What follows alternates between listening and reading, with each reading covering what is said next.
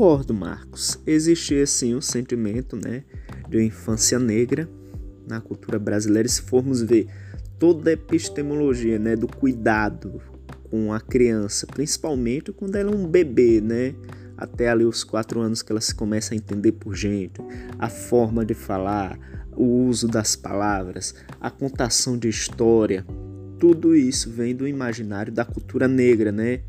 Então todo o sentimento de infância, tanto da cultura da classe média quanto burguesa, ela é, é formada não é, a partir da cultura negra, como podemos ver dentro desses registros, não é? E se tratando é, do registro em relação à cultura negra, podemos comparar ali mais ou menos com a Idade Média, né, em que a criança era voltada para o trabalho, mas no caso do negro não existia uma escolha, não é?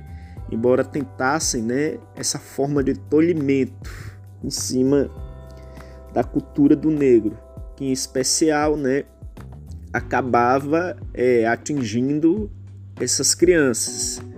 Embora podemos considerar que essa resistência é, tenha tido né, um enorme sucesso, ainda que ela seja invisibilizada até os dias atuais.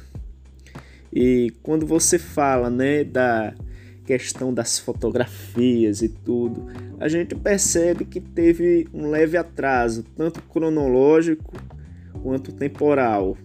E podemos dizer né, que é, esse sentimento de infância, como é formulado né, nos chamados países desenvolvidos, ele é bem recente, mas bem recente mesmo. É, podemos chutar ali dos anos 2000 para cá.